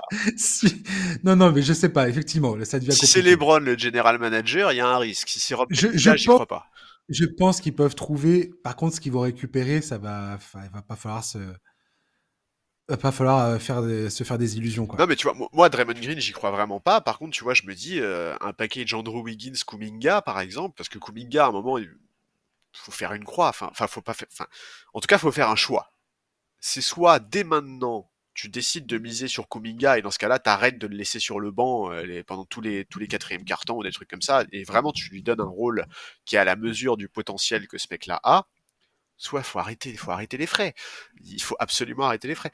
Mais en fait, aujourd'hui, le dilemme pour cette équipe, il est là. C'est est-ce que tu acceptes de te séparer d'une partie de tes jeunes et donc tu hypothèques ton avenir à moyen terme pour offrir une belle dernière danse à ce trio Draymond Green, Clay Thompson, Steph Curry? Et c'est une vraie prise de tête. C'est des choix qui sont extrêmement compliqués à faire. Bon courage à Mike Dunleavy et au reste du front office. Et je pense que Bob Myers il est ravi, quoi.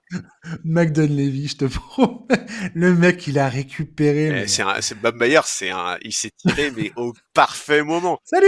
Mais on a, on a toujours dit que c'était lui le vrai génie, de toute façon, dans cette franchise, et même son timing de départ prouve à quel point c'est un génie. mais, tu sais, t'as des paroles, on va terminer sur les Warriors, mais effectivement, j'aimerais bien les, en tout cas, j'ai mal au cœur pour Stephen Curry, parce que c'est un joueur, tellement incroyable, euh, tellement, tellement, tellement. Oui, mais si on s'accorde sur le fait que euh, l'agression de Draymond Green sur Poole est le point de départ de tous les problèmes des Warriors, alors je suis désolé, mais Steph Curry a une responsabilité qui est énorme. Ouais. c'est vrai. C'est un peu comme LeBron James. Tu récoltes, euh, tu récoltes ce que tu sèmes. Ouais, bien sûr. Et il, est, il est attaché à Draymond Green. Et je le comprends tout à fait. C'est un truc que je conçois absolument. Je veux dire, euh, c'est tout à fait normal, quelque part. En tout cas, ça se comprend. Et euh, j'aimerais terminer sur les propos de Steve Kerr, qui étaient qui était quand même assez, euh, assez marquants lors de, lors de leur dernière défaite. Il dit, il parle en fait de leur, de leur confiance, de la confiance dans l'équipe, et il dit, on est en train de, de c'est en train de diminuer notre confiance en nous. Bien sûr. Et il dit, on arrive à, on est en train d'arriver à un stade où on perd tellement, tu es tellement bas dans le classement qu'on commence à, perdre l'espoir, l'espoir qu'on peut retourner la situation. Et, euh, et c'est dingue parce que après quasiment dix ans de domination, euh, à, part, quelques exceptions, comme la saison de 2019-2020, mais après autant d'années au sommet de la ligue, ça fait bizarre de voir les Warriors en train de trébucher, quoi. En tout cas, ils sont en train de tituber sérieusement et tu as l'impression qu'une pichenette et ils s'écroulent, quoi. Ouais, moi, moi j'avoue que en fait, ce qui me, ce qui me gêne un peu, c'est euh, le, enfin, le dernier truc, je veux dire, qui me gêne un peu, c'est, c'est toute cette histoire de, euh, je sais pas si t'as vu que Clay Thompson a eu une discussion avec Steve Kerr, machin et tout. Et en fait, il y a ce concept de bien terminer. Ouais. Mais bien terminer quoi, les gars? Steph Curry, il a, il est sous contrat jusqu'en 2026. Draymond Green, il est sous contrat jusqu'en 2027. Andrew Wiggins, il est sous contrat jusqu'en 2027. Enfin, Clay Thompson ne rêve que d'une chose, c'est de prolonger. Enfin, moi, je crois pas du tout que ça soit la dernière saison de ce trio, hein, loin de là. Ouais, ouais. Écoute, on verra bien. Je pense que on, verra. On peut être surpris. Je m'attends à tout. Ah, il faut qu'on soit surpris, de toute façon. Je m'attends à tout avec cette ligue, clairement, mais, euh, mais, on verra ça. On va parler des Lakers maintenant, Charlie. Attention. Ouais, ouais. Attention. En difficulté depuis leur victoire face aux Pacers dans le In-Season Tournament. Et. Euh, et cette, cette bannière qu'ils ont fait, euh, qu'ils ont fait lever dans le dans les sommets du crypto, euh, quoi, c'est le crypto arena. Ouais, c'est oui, crypto, ouais, ça. Quelle horreur ce nom, quelle horreur. Euh, les Lakers ont enchaîné là euh, deux victoires. Hein. Ils ont gagné contre les Clippers et les Raptors. Alors, putain, cette victoire contre les Raptors, mon dieu. Ouais, merci Anthony Davis. Waouh, wow. c'était c'était chelou. Alors, ça leur a permis de revenir à un bilan à 50% euh, avant de perdre donc la nuit dernière contre les Suns, donc ils sont repassés en dessous des 50% de victoire. Clairement, c'est largement décevant. Et ce, malgré le fait que LeBron et Anthony Davis sont en bonne santé, n'ont manqué qu'une poignée de matchs et que leur niveau de jeu est incroyablement euh, élevé sur le terrain. Cette équipe ne cesse pour moi de tomber dans un drame permanent on entend que Darwin pourrait être, être, menacé. Aucun joueur, à part, James et Davis, ne semble certain d'être encore là après la date limite des transferts qui est fixée, je le rappelle, le 8 février prochain. J'ai l'impression que le move le plus limpide semblerait être de faire venir Zach Lavine, Jer Smith 2.0, avec le risque, de, le risque de créer de nouveaux problèmes de salaire, de rotation et de défense. Euh, j'ai l'impression que plus on regarde en arrière, plus la saison du titre de 2020 paraît être l'exception. Hmm.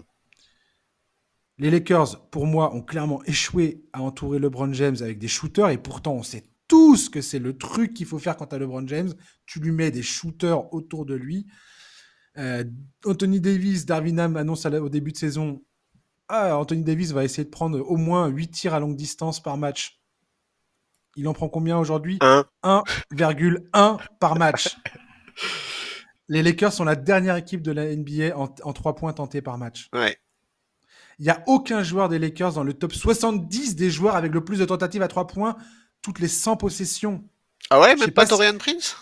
Personne. Ah, c'est terrible. Alors, l'équipe de 2020, c'était pas une machine à 3 points, hein, mais elle était massive. Il y avait Anthony Davis, Javal McGee, Dwight Howard. Elle était défensive avec Alex Caruso, Caldwell Pope. Elle était expérimentée avec Danny Green, Rajon Rondo, Anthony Davis, euh, pendant les playoffs, tournait, tenez-vous bien, à 38% de réussite à 3 points dans la bulle. En fait, cette équipe de 2020 dominait au rebond, notamment offensif. C'est comme ça qu'ils arrivaient à, compenser leur, euh, leur, euh, le fait qu'ils ne shootaient pas à 3 points et qu'ils n'étaient pas très bons dans les shoots à 3 points. Ouais, elle était marquante physiquement, cette équipe. Et là, en fait, cette équipe, elle a toutes les, toutes les tares, j'ai envie de dire. Non seulement ils dominent pas les rebonds, ils shootent pas à 3 points, leur pourcentage est, est pas bon. Charlie, quoi Quoi les Lakers? Qu'est-ce qu'on fait des Lakers? Comment cette équipe qui était finaliste de conférence Ouest l'an dernier en est là aujourd'hui? Est-ce qu'ils peuvent nous refaire le coup cette année encore? Euh... Oui, oui, ils peuvent toujours refaire le coup, je pense, mais euh, mais il faudra changer des choses. Déjà, effectivement, comme tu l'as dit, il faut il faut du shoot. Euh, il faut il faut changer d'état d'esprit aussi parce que ça, ça tu l'as dit en préambule euh, de la partie, mais comme aux Warriors, bah, cette équipe elle fait la gueule en fait quoi. Il y a, y a, pas y a pas de plaisir sur le parquet. en tout cas, on n'a pas l'impression qu'il y ait du plaisir sur le parquet. Je, je, sais, je sais pas. Heureusement qu'il y a ces deux victoires contre les Clippers et les Raptors, hein, parce que sinon la situation serait encore pire. mais, mais ça suffit pas, ça suffit pas du tout. Et, euh, et on l'a vu la nuit dernière hein, face aux Suns, euh, c'était, c'était dur. Écoute, euh, en fait, cette équipe, elle fait, elle fait le yo-yo depuis le début de la saison, parce qu'il y a, y a eu le in-season tournament, il y a début décembre, il y a un enchaînement de 4 ou 5, victo 4 ou 5 victoires à domicile. Ils battent Phoenix, ils battent Indiana, ils battent les Pels. Mais, mais globalement, cette équipe, elle n'y arrive pas du tout. Et, euh, là, sur le mois qui vient de s'écouler, là, donc de, la mi-décembre euh, à récemment, je crois que le, bilan c'est 10 défaites pour 5 victoires. Et en fait, surtout, on a l'impression qu'ils ne croient pas en ce qu'ils font, ces mecs-là. Moi, je, je, je, alors je sais qu'on est en désaccord là-dessus, mais, euh, mais je, je, pense sincèrement que le groupe de joueurs n'a absolument pas confiance en Darwinam, en fait. Je, je, je, je, prends très au sérieux les rumeurs qui disent que, que le vestiaire doute de lui, que euh, qu'ils comprennent pas ses rotations, que euh, qu'il tâtonne mmh constamment pour changer de 5 et qu'il n'arrive pas à trouver de solution durable. Et je, je pense que apparemment il a pris en il a pris en grippe Austin Reeves. Enfin en tout cas il n'y a pas il y a pas une relation de confiance. Euh... Ouais formel entre les deux. Non, et puis The Athletic a, très très clairement expliqué que son discours ne passait plus euh, auprès des joueurs. Alors pour le moment, euh, la direction sportive de l'équipe lui maintient, sa confiance, combien de temps ça va durer ça, combien de temps ça va durer? Parce que déjà dans une équipe entre guillemets normale, ce genre de situation, ça ne peut pas durer longtemps mais alors en plus quand tu une équipe avec LeBron qui aime bien faire la loi dans ses vestiaires, c'est très compliqué. Euh, D'ailleurs, LeBron euh, qui ne vient pas se présenter face aux médias après le match face à Miami, c'est extrêmement rare et c'est absolument pas anodin. Donc, euh, oui, il, va absolument falloir trouver des solutions, que ce soit monter des trades ou, ou, changer quelque chose dans le coaching staff. Alors, les trades, moi j'avoue que je, je pense que l'erreur serait une fois de plus de croire que cette équipe a besoin d'une troisième star. Non, c'est, je pense pas que ça soit le cas. Je pense qu'il faut plutôt, s'il y a des changements à faire, c'est sur le profil des role players qui entourent LeBron James et Anthony Davis. Mais bon, écoute, euh, en tout cas, il faut réagir vite. Pour l'instant, il n'y a pas un très gros écart entre la dixième et la sixième place, mais on sait que les choses peuvent aller très très vite en NBA. Il reste quelques semaines là pour être actif sur le marché des trades. Donc, euh, donc oui, il faut se bouger et, j'espère sincèrement qu'ils vont se bouger parce que je, je, moi, je crois pas en cet effectif-là. Voilà. Je vois vraiment pas ce qu'ils vont pouvoir faire, très sincèrement. Euh, alors, avant que tu me dises un peu quel, quel style de transfert il pourrait faire, pour changer cette équipe, j'aimerais rappeler deux choses, enfin deux trois choses. Première chose, euh, Darwinham, je tiens à rappeler quand même que le gars les emmène en finale de conférence l'an dernier en sortant du play-in. Euh, bon, je veux dire, il a quand même euh, montré des choses. Euh, pour l'instant, il a eu des résultats, quoi. Je suis, désolé. Quand, quand, tu termines avec ton équipe top 4 de la, de la saison, euh, in fine, oui, mais en fait, alors que, alors que tu étais en galère absolue, bon. Oui, mais en fait. Tu as récupéré un effectif euh, avec Westbrook et tout le monde qui lui crachait dessus. Oui, mais si sur tes 15 joueurs, il y en a 13 qui croient pas en ce que tu D'accord, d'accord, d'accord, d'accord, d'accord. C'est ça le problème. ok, ok. Attends, attends, mais j'y viens, j'y viens, j'y viens. J'y viens. Alors, Darwinan, voilà. Et le gars, en, en pendant le in-season tournament, on en pense qu'on veut du in-season tournament, mais n'empêche que la stratégie développée sur, euh, sur, euh, face à Indiana, elle était, elle était très bonne. Donc, en termes de stratégie, en termes de plan de jeu et ainsi de suite, je veux dire, j'ai pas grand chose à reprocher à ce gars-là. En tout cas, dans les moments où il a fallu répondre présent, il a toujours répondu présent. Donc, euh, ça me paraît dur quand même d'aller dire c'est de la faute de Darwinham, quoi, de pointer du doigt et de dire voilà. Effectivement, après, si le vestiaire est pas d'accord, euh, ok, c'est autre chose. Parlons, parlons-en du vestiaire. Il euh, y a un truc quand même qui me, qui me, qui me, qui me fatigue un petit peu concernant, concernant LeBron James malgré, malgré tout, le, tout le respect qu'on qu a pour ce joueur, hein, euh, bien évidemment. Mais depuis, le titre glané en, en 2016 à Cleveland, très sincèrement, hein, si, je, suis remonté jusque-là, je crois. Il ne se passe pas une saison où la quasi-intégralité de son effectif, à part peut-être un ou deux joueurs, n'est pas sur un siège éjectable. Oui, c'est vrai. Il n'y a pas une saison où le coach n'est pas sur un siège éjectable. Tout ça pour satisfaire euh, Sa Majesté LeBron. Et LeBron, c'est quand même le gars qui va ensuite trépigner alors qu'il a gagné le titre avec, euh, avec les Lakers, avec des gars, Caruso, machin, tout ça. Pareil, on a ressassé ça 15 000 fois. Qui va trépigner pour, pour faire venir Russell Westbrook? C'est génial, on va faire venir Russell Westbrook. Parce que, comme tu l'as dit très bien, le pouvoir de ce gars-là, il est mm. absolument incommensurable. Il est, il sans commune mesure avec ce qu'on n'a jamais vu dans l'histoire de cette ligue. Et qu'on vienne pas me dire que LeBron, mais non, bien sûr, il reste en retrait, c'est pas lui qui se mêle, Rob Pelinka fait ce qu'il veut, et ainsi de suite. Non, c'est faux, c'est faux. Top, quoi. Et en fait, je pense que LeBron, potentiellement, a un problème avec Darwin Ham. Il n'est pas content de, sa manière d'utiliser ci, ça, ça. Voilà, une fois que ça, ça est dit, comment tu veux créer un groupe, un esprit de groupe, une camaraderie sur le terrain, quand, on, quand le patron, qui est une légende absolue de ton sport, que la plupart des mecs de cette équipe ont grandi en adulant ce joueur qui était déjà dans la ligue quand ils étaient gamins et qu'ils apprenaient le basket. Et en fait, ce gars-là, quelque part, t'es un pion pour lui. Ah ouais, en fait, ouais, non, vas-y, tu, vas-y, tu me gonfles. Euh, virez-moi ce mec-là. Virez-moi ce tocard, quoi. Bah, je sais, je sais pas si c'est pas la incompatible, en vrai. Enfin, tu vois, par exemple, dans la bulle, euh, ils ont réussi à faire un esprit de groupe et c'est justement ça, c'est justement là Mais parce que tu avais, parce que avais des vétérans qui le respectaient. Ils respectaient Danny Green parce que le gars, il, avait des il a eu des bagues euh, aux Spurs. Il respectait Rajon Rondo pour toutes les batailles qu'il a eues contre lui. Oui, mais il respectait Dwight Howard pour les mêmes raisons. Même, même la, saison dernière, la saison dernière, euh, tu vois leur run en playoff. moi, j'ai quand même pas l'impression que qu'il y avait des, tensions dans le groupe ou non euh, pour, mais, de la défiance. Mais, pourquoi Charlie? Parce qu'on sortait de du parce qu'on est sorti parce qu'il était sorti du cauchemar Westbrook quelques mois auparavant. Oui oui mais tout à fait. Et, et qu'une fois qu'ils ont fait le transfert, LeBron a montré son meilleur visage.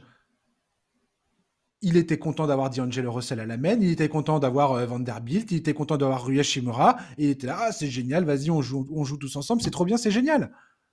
Et là, tout d'un coup, il boude, il est pas content, ça va pas, et il y a rien qui va, et puis finalement, lui, ça va pas, il est pas content. Non, mais après. je, sais pas, enfin, j'ai l'impression que mais je, je, suis d'accord avec ton diagnostic. Tous les ans, c'est la même chose, Charlie, je suis désolé. Pour moi, en tout cas, j'ai l'impression de, de j'ai l'impression que c'est le jour de la marmotte tous les jours, là, toutes les saisons. Quoi. Oui, mais là, je, suis d'accord avec toi dans l'absolu, mais là, les difficultés sportives des Lakers, les, leur niveau sur le parquet, etc., etc., on peut pas dire que c'est parce que LeBron. Euh, ah non, non, pas du tout. Oui, mais donc si tu veux, si, si aujourd'hui t'es Rob Pelinka, euh, tu peux pas non plus te contenter d'être dixième à l'ouest à la mi-saison en fait. C'est pas possible tu vois. Et donc la nécessité de faire des changements elle vient de la situation sportive et pas juste de la présence de LeBron dans le vestiaire. Après que, font-ils alors? Que font-ils ah bah, alors? Ils, ils, vont venir Zaglavine non c'est Zaglavine qui va régler les problèmes ah bah non moi justement je t'ai dit pour moi ce serait une énorme erreur de penser qu'il faut faire venir un, profil comme Zach Lavine en fait. Et même un mais même je vais aller plus loin hein, même un Donovan Mitchell hein, si demain euh, les mecs euh, ils, ils, ils, se mettent en tête de faire venir un un profil comme Donovan Mitchell, je pense que c'est une énorme connerie aujourd'hui. Pour moi, aujourd'hui, ce qu'il faut, c'est du free and en fait. C'est tout simplement ça. Il faut de la défense, il faut du shoot extérieur, il faut des profils dont l'histoire a prouvé que c'est ce dont LeBron a besoin autour de lui. Ce dont Je vois pas qui vont aller chercher, très sincèrement. Bah moi non plus. Et les Lakers aujourd'hui, c'est l'équipe qui autorise le plus de tirs à trois points ouverts de toute la ligue. Il y a 22,7 tirs à trois points ouverts par match selon NBA.com. La moyenne de la ligue est à 18,6. En défense, les Lakers sont dans le pire top 10 en points concédés sur ballon perdu, points encaissés après un rebond offensif, points concédés en contre-attaque.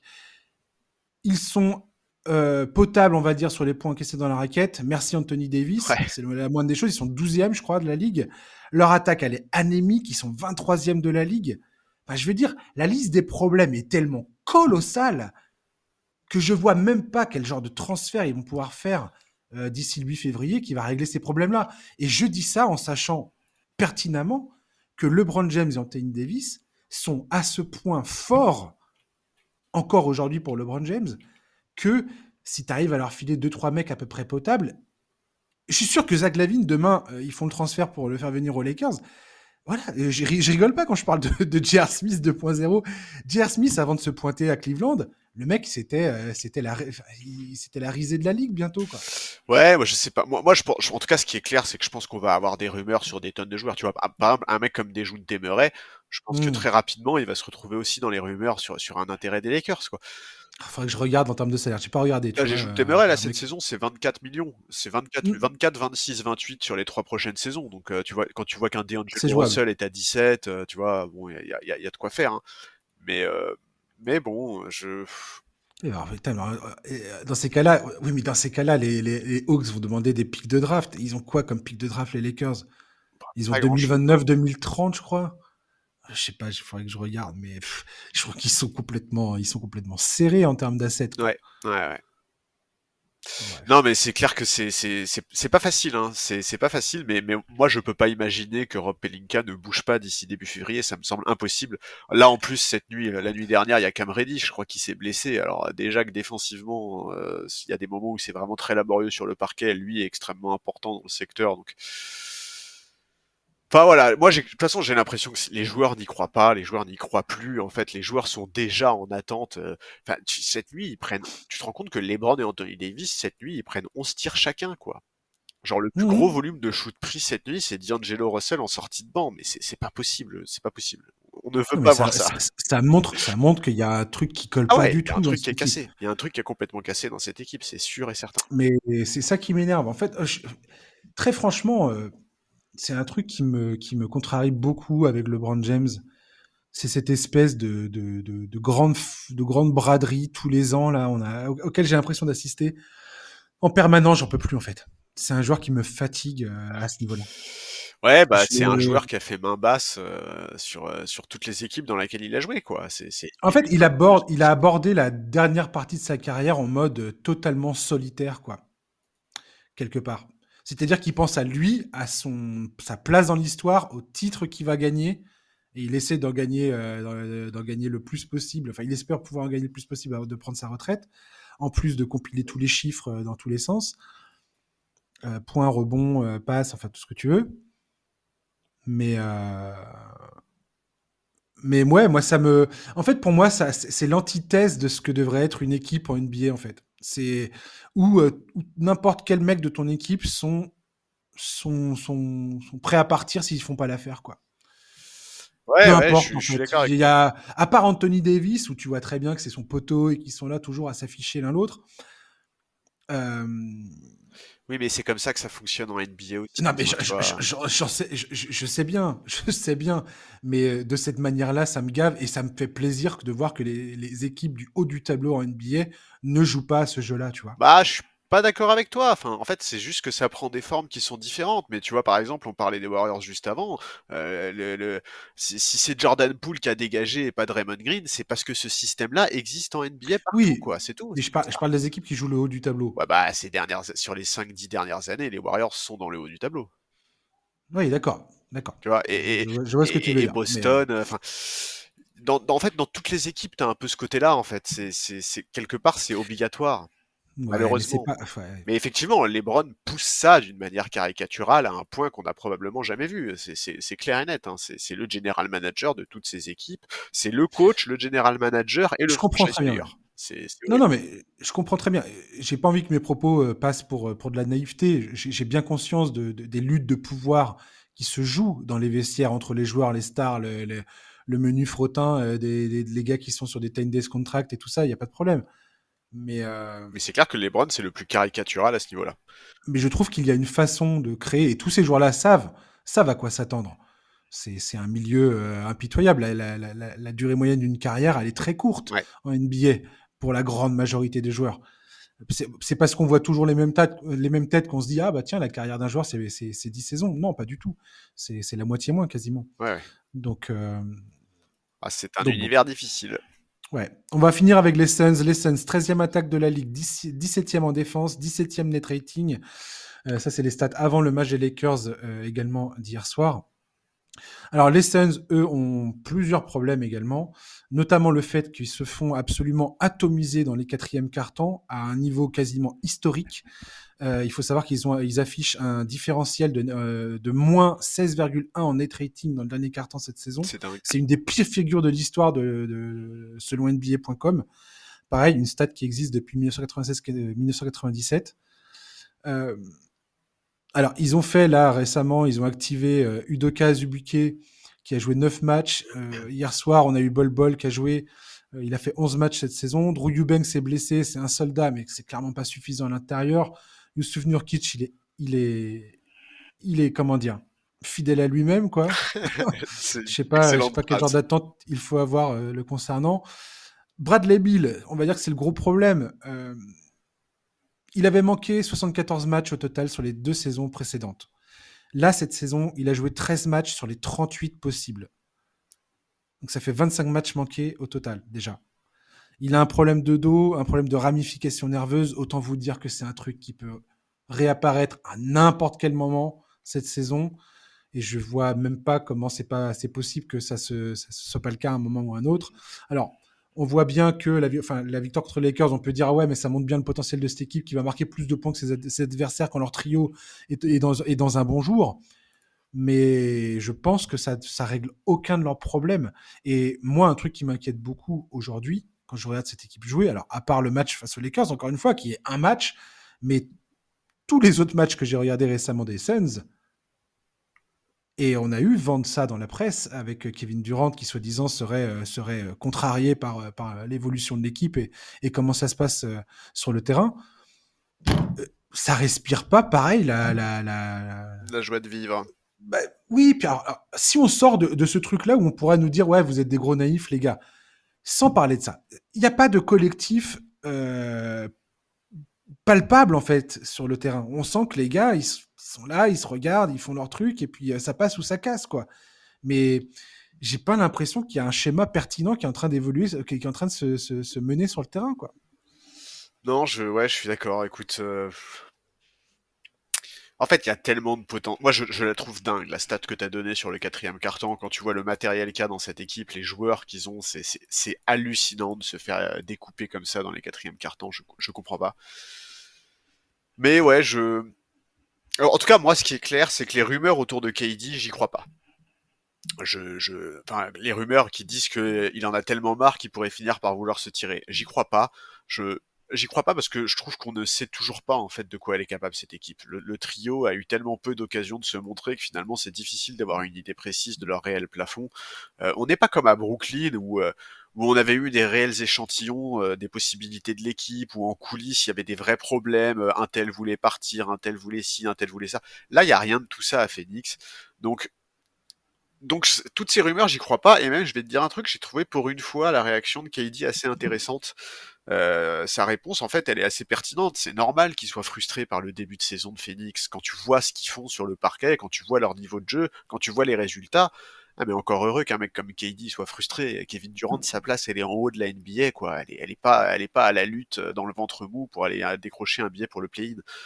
Bon alors après, évidemment, il est parti, euh, je sais pas si t'as vu son interview, mais il est parti dans un délire de persécution après, autour du refrain, personne ne m'aime et tout le monde me veut du mal. Comme d'hab. Ouais, comme d'hab. J'ai envie de dire, enfin, je veux dire, il y a rien de, rien de nouveau sur le soleil. Il est incroyable, non, mais même quand ça commence bien, il peut pas s'empêcher après de, de partir en vrille.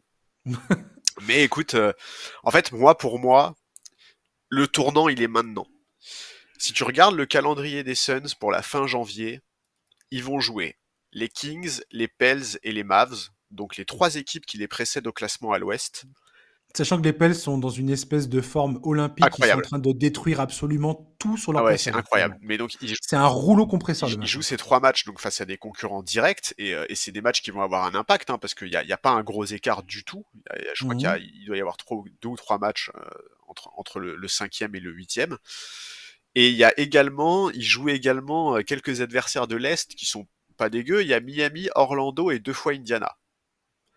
Donc ces sept, ces six ou sept matchs là qui vont les attendre d'ici la fin janvier, pour moi ça peut faire une énorme différence parce que s'ils font un bon bilan sur ces rencontres là, ils vont immédiatement remonter et on va très vite les retrouver au niveau de la sixième ou de la, sixième ou de la cinquième place. Et je pense que les discours à ce moment-là seront très différents. Maintenant, le vrai problème, tu l'as dit, c'est Bradley Bill en fait. Il y a deux vrais problèmes. Il y a un Bradley Bill et deux euh, la mène. C'est, Elle a besoin d'un meneur de jeu. C'est, une évidence. Et j'adore Devin Booker. Et honnêtement, j'adore Devin Booker en tant que meneur. Je l'ai vu faire ces dernières années des, performances exceptionnelles à ce poste-là. Mais, mais c'est, pas là qu'est sa force. C'est, une évidence, mmh. quoi. C'est une évidence. Tu sais que quand Devin Booker n'est pas sur le terrain dans le quatrième quart-temps, les Suns, collectivement, ont plus de balles perdues que de passes décisives. Mais oui, mais il donne. Euh, cumulées sur la saison. C'est une stat absolument c'est hallucinant. C'est hallucinant en vrai. Sûr. Ça, n'arrive pas. C'est pas censé arriver en tout cas. Et Booker est un joueur qui est mais euh, c'est un joueur qui est extraordinaire. Hein. Franchement, il est... Kevin Durant, 35 ans, 17e saison. Euh, il affiche, euh, il a 30 points, plus de 50% au tir, 47% à 3 points. Tu te dis, waouh, t'as Kevin Durant, la saison de dingo. Tu regardes ses pourcentages au tir dans les, dans les quatrièmes cartons je crois que sur les mid-range, dans le quatrième quart-temps, il a 29,4% de réussite au tir. Oui, mais ça. Il a plus, il a plus de balles perdues que de passes décisives. Oui, mais ça, c'est. il en a autant. En fait, tu vois, hein moi, ça, ça m'inquiète pas tant que ça parce que. Bah, moi, non. pour le coup, je dis pas que ça m'inquiète forcément. Je dis juste que, en fait, que ce soit Booker, Bill ou Durant, ils ont besoin d'avoir un joueur qui, le, qui, gère en fait l'organisation sur le terrain, je qui gère la distribution du ballon. Et, et ils ont pas ça. Ils ont plus ça. Bah, ils avaient ça l'an dernier avec Chris Paul. Chris Paul qui euh, le, point god, le mec qui fait des passes, qui perd pas les ballons, qui met tout le monde euh, où ils doivent être, qui s'il n'y a pas de solution, il peut faire son petit mid range, euh, sauter sur le côté là, qui est absolument incontrable et qu'il a qu'il a planté toute sa, toute sa toute sa carrière. Et je pense que c'est une illusion de croire que cette équipe peut faire quoi que ce soit avec, avec dans, dans, dans cette configuration. -là. Dans cette configuration-là, je suis d'accord. Et défensivement, regardez le match face aux Clippers. Comment les Clippers sont allés me euh, faire chasser Paul George, tu le vois chasser Booker et ou Bradley Bill sur le terrain en se disant de toute façon ces gars-là peuvent absolument rien faire contre moi. Et il a raison, à chaque fois il leur, il leur marche sur la tête. c'est tu peux gagner, tu peux gagner un match, deux matchs en playoff contre un gros, un, comment dire, un adversaire vraiment bon parce que tu voilà comme l'an dernier face à Denver parce que Devin Booker marche sur l'eau et que tout d'un coup c'est devenu euh, c'est devenu euh, Jésus-Christ quoi. OK, pourquoi pas. Mais gagner quatre matchs sur euh, quatre séries pendant quatre séries consécutives comme ça sur ce, sur sur la base de leur jeu, ah non, mais c'est absolument injouable. Impossible. Non mais cette équipe ne sera jamais titrée en l'état, c'est impossible. Enfin ou alors vraiment on en reparlera si ça arrive et, je, m'excuserai d'avoir dit ça. Mais bah, on, aura assisté à quelque chose d'absolument euh, anormal. Ah non, mais anormal même, anormal. Ça sera, ça sera, on aura assisté à un exploit, vraiment, pas loin d'un miracle, j'ai envie de dire. Oui, oui, je suis assez d'accord. Pareil pour les Lakers. Hein. Les Lakers, euh, demain, tu me dis, ah bah finalement, euh, tu reviens du futur et tu me dis, au fait, ils ont fait les finales en 2024. Oui, mais les Lakers, ils ont, ils ont, plus de marge. Quoi? Les Lakers, ils ont plus de marge pour bouger sur le marché des trades. C'est sûr. voilà, tout à l'heure on disait que les Lakers n'avaient pas d'assets. Et eh ben, il y a une équipe qui n'a pas d'assets, c'est les Suns. Ah, c'est un enfer. Ils ont absolument personne. Enfin, ils ont absolument rien à rien à donner. Ah, il y a Grayson Allen, quoi. Ouais, à part une équipe qui a envie de faire du dump de salariés et prendre des, des, des, salaires d'un an, quoi. Des, des, salaires expirants, mais. Euh, ouais, non, c'est absolument tout. Ouais. Non, c'est clair que là, là, leur gros gros problème, c'est ça. Ouais.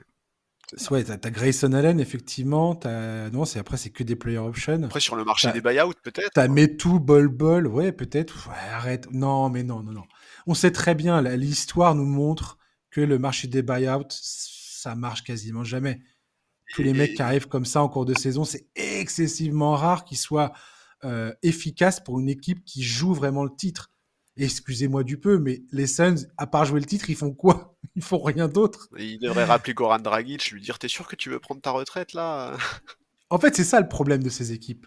que ce soit les Warriors, les Lakers ou les Suns, c'est trois équipes qui sont absolument en train d'essayer de, de, jouer le titre parce que leur superstar ont 35 ans ou, euh, ou, 46 ans dans le cas de LeBron James. Oui, et puis même quand t'as un trio Booker, Bill, euh, Durant, t'as pas le droit de viser autre chose que le titre de toute façon. Oui, voilà. Quel que soit l'âge des mecs, c'est genre quand t'as ce trio là, tu, tu, peux pas viser, tu peux pas viser le play-in quoi, c'est pas possible. Et je vais te dire, quelque part, il y a une partie de moi qui est contente.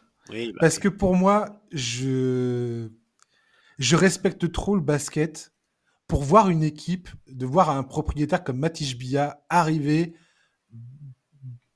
faire une empiler les superstars et dire ah, de toute façon un meneur de jeu, ah, vas-y, j'en ai rien à péter quoi.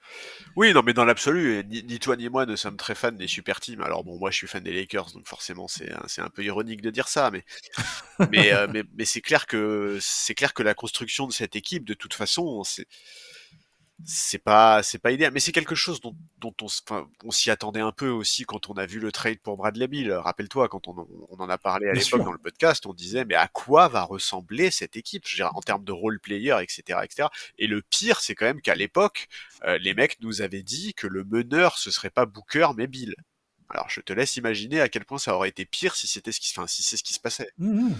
Et là, là, on entend, on, on, entend dire, ouais, ils vont peut-être essayer de faire venir Tyus Jones des, des Wizards ou TJ McConnell de McConnell de, des, Pacers. Ok, euh, comment? Pourquoi? Pourquoi? Qui, qui ferait ça pour, enfin, euh, Je comprends pas le. C'est bien hein, d'essayer de, faire des trucs fantasy euh, en essayant d'imaginer des scénarios qui ont absolument aucune prise sur le réel, mais il y a un moment. Non, mais en plus, TJ McConnell, euh, enfin, pourquoi, pourquoi les Pacers leur, lâchent, leur lâcheraient, en fait, quoi? Bah, Surtout maintenant que Ali Burton est convalescent, j'ai envie de dire. Pauvre Ali Burton. Euh, raison supplémentaire de garder McConnell, vu le boulot qu'il fait sur le terrain. bien sûr. Qui a vu jouer McConnell tombe immédiatement amoureux de ce joueur et, refuse de s'en séparer? je veux dire, à part, à part être contraint et forcé, mais. Je vois pourquoi les Pacers qui, qui jouent. Euh, qui jouent très bien et qui n'ont rien à, enfin, ils n'ont pas à sacrifier McConnell pour quoi que ce soit. ah, mais surtout que les Pacers aujourd'hui, ils sont dans une situation qui est, euh, enfin, aujourd'hui, les Pacers, ils regardent en haut, ils regardent pas en bas, ils sont quatrième à l'est. Euh. Ça n'a aucun sens. Non. Non, non. Donc euh, voilà, un, un, mot de la fin sur sur tout ça. T'as le droit de, as le droit de me t'en prendre à moi parce que j'ai été dur avec LeBron James. T'as le droit de. Ah non, pas du tout. Non, moi, mon mot de la fin, c'est que Aujourd'hui, si je devais faire un pari, bah je dirais que euh, euh, les Warriors seront pas en playoff, quoi, et que les Lakers auront du mal à y être. Je n'arriverai jamais à mettre Stephen Curry hors course tant que j'ai tellement de respect pour ce joueur. C'est pareil pour LeBron, malgré malgré tout le venin que j'ai craché sur lui. Euh, mais vous pouvez me dire, vous pouvez, non, mais en fait, le problème, c'est le play-in, quoi. Enfin, je. Enfin, si, sur, sur, une, sur un match. Euh, moi, moi, franchement, aujourd'hui, de ce que je vois de cette équipe et de ce que je. je... Mmh c'est vachement du, du, feeling, tu vois. C'est pas du tout. Euh, c'est pas un, un avis d'expert ni rien. Mais le feeling que me, me donne cette équipe de, des Warriors, c'est qu'elle elle a, elle a pas ce qu'il faut pour aller en playoff, quoi. Oui, y a, y a c'est ce qu'on a dit tout à l'heure. Il y a quelque chose qui est brisé. Les Lakers, j'ai hâte de voir ce que ça va donner sur le marché des transferts et quel genre de coup de maître va nous sortir Pelinka parce que Dieu sait qu'il est bien capable de nous le faire, puisqu'il a fait l'an dernier. Bien sûr. Où, la situation, tu te souviens, on était là à se dire, mais comment ils vont s'en sortir? Et puis finalement, euh, euh, bah, ils, ont, ils sont, sont, sortis largement. Mais c'est ça qui est très frustrant avec la mainmise de LeBron sur les décisions sportives, c'est que le general manager des Lakers est un génie c'est un mec, c'est pas un génie, mais c'est un excellent general manager, Scott Pelinka. C'est, en NBA, c'est un des mecs qui connaît le mieux les contrats, qui a le plus de flair pour aller dénicher des joueurs. C'est vraiment un, un excellent general manager. Ouais. Et pour les Suns, écoute, effectivement, tu l'as très très bien dit, Charlie. Euh... C'est très juste ce que tu as dit. Dans les, prochains, dans les prochaines semaines, on peut regarder les standings, le classement à l'ouest, et, parler tout à fait différemment des Suns. Mais oui, dans 15 jours, les Suns si Bill, voilà, si Bill tient la, tient la marée, euh, arrête de se blesser en permanence et que enfin ils peuvent jouer un peu ensemble, enfin trouver quelques, quelques, quelques automatismes, parce que clairement en saison régulière, cette équipe-là, elle est excessivement difficile à, à, appréhender parce que la puissance de feu euh, offensive est telle que euh, une fois que les joueurs sont, sont dans la zone, tu peux pas faire grand chose quoi. Le problème, ça sera en playoff. Le problème, ça sera en playoff quand une équipe aura tout le loisir de les scouter et d'aller appuyer là où ça fait mal. Quoi. Ouais, non mais c'est clair. Ah, et il y a beaucoup de zones, euh, beaucoup de zones où tu peux appuyer à Phoenix. Tu te rends compte que les Suns et les Warriors, ils ont déjà perdu 11 matchs à domicile. Non mais c'est dingue, hein, c'est hallucinant. C'est complètement fou. C'est pour ça que je voulais parler de tout ça. En fait, je sais pas, j'ai l'impression de parler, de, de, tourner un peu en boucle, mais j'ai remarqué chaque saison, c'est un peu la même chose. Tu as toujours, on va dire, une dizaine d'équipes qui occupent le, les, débats parce que tu as plein d'équipes qui, qui, qui, jouent pour rien. toi, l'autre fois, on a parlé de Koulibaly, mais euh, on va pas parler des Wizards tous les quatre matins. Non, pareil, pareil, Pareil pour les Hornets, pareil pour, euh, pour d'autres équipes qui, euh, bon, c'est sympa. Enfin, tu vois, les Nets, il n'y a pas grand chose à dire aujourd'hui sur les Nets. Non, après, euh, ouais, non, non Bon, voilà. Par contre, je pense que, voilà, la, semaine prochaine, il y a un mec d'Atlanta, je vous laisse deviner d'ici là qui, de qui j'ai envie de parler, dont on va parler. mais ce ne sera, ça sera pas forcément le gros morceau du podcast. Mais j'ai l'impression que toi et moi, on va potentiellement re-reparler des Pelicans. Oui, ça, ça, vaut le coup, ouais. C'est pas impossible. Ça vaut le coup. Parce que là, ils sont sur un espèce de. Ils sont en train d'atomiser tout le monde, quoi. C'est n'importe quoi.